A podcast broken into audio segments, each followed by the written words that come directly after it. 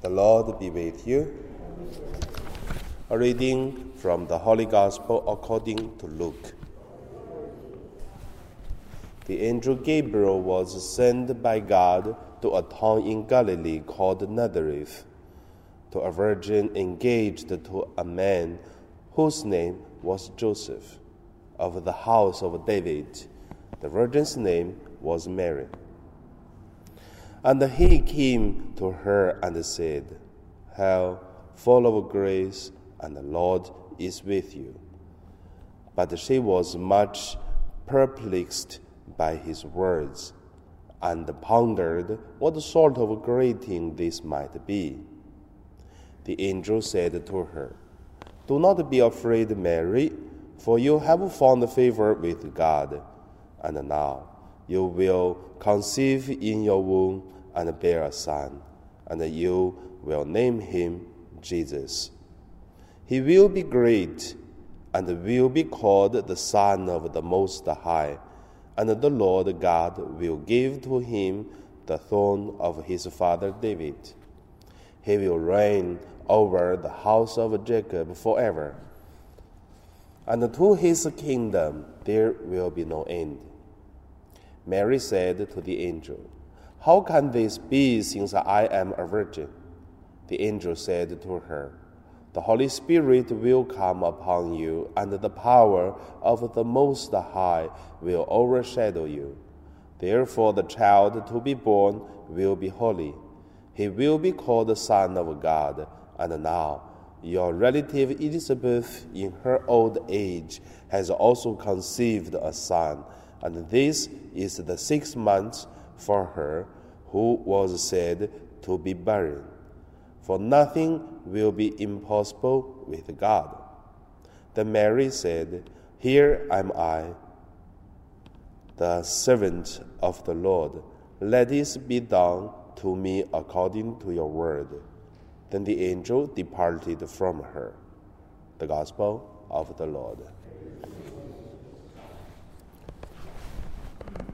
So today my meditation name is uh, the mission of God and the people.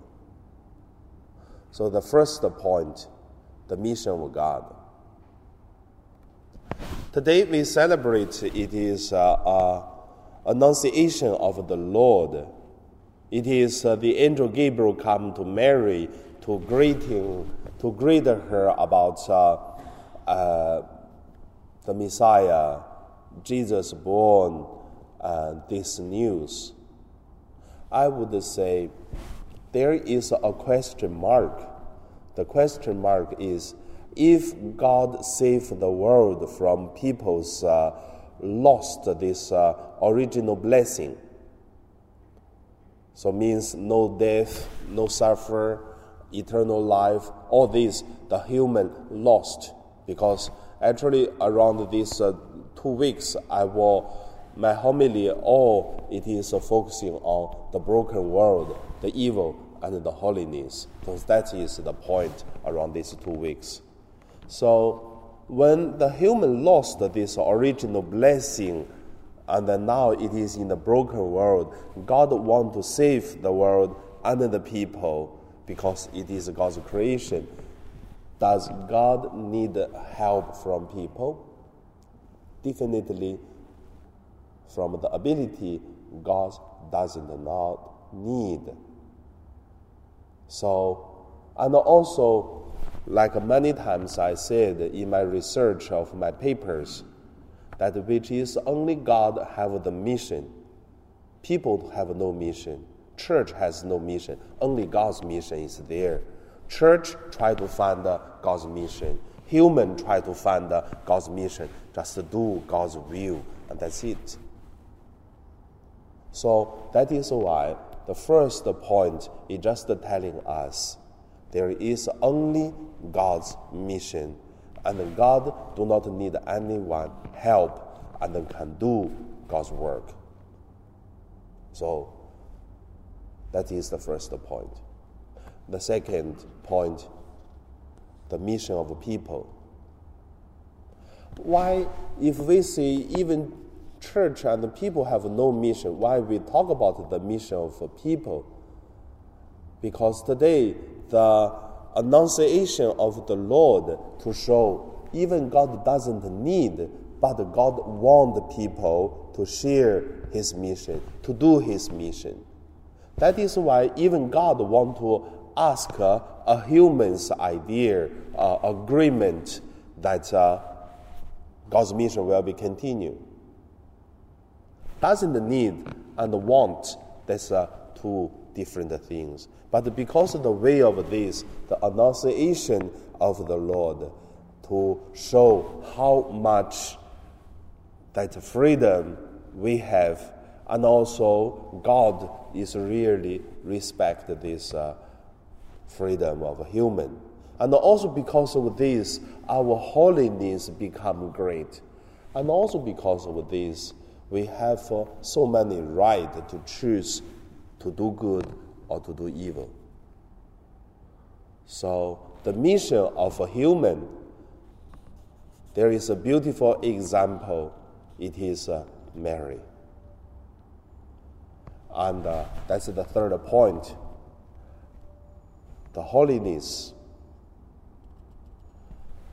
In today's gospel, there are a few names appeared Mary's name, Joseph's name, Gabriel's name, and God's name, Jesus' name. So there are five names in today's the gospel. Oh, plus uh, uh, David.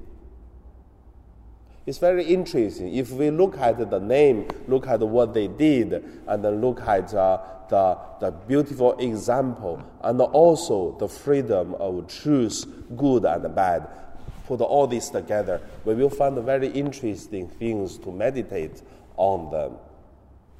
God's is God's mission, God's work. And Mary, Joseph, in the Bible, they are perfect examples to do God's will and then to follow God's uh, guide to do their holiness. And then there is also a beautiful example of David. We can say David, king, even is holy, is great. And here, the angel Gabriel also said, well, his ancestors, David, uh, it is the children of David, Jesus, and then it's great because David. So many greatness of David. But also look at David the whole life. I would say he is holy, definitely, no doubt. But uh, David's problem, the sinfulness, is much great. We even cannot. How many people do we kill? We don't.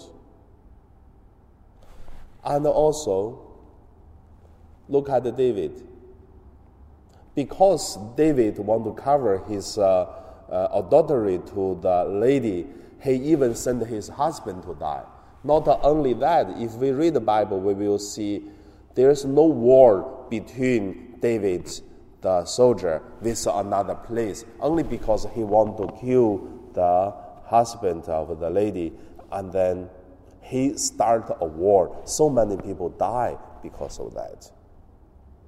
So his sinfulness is big, but at the same time, his repent, his holiness. Look at the psalm we are reading today, and we can see the, the true repent heart through these psalms.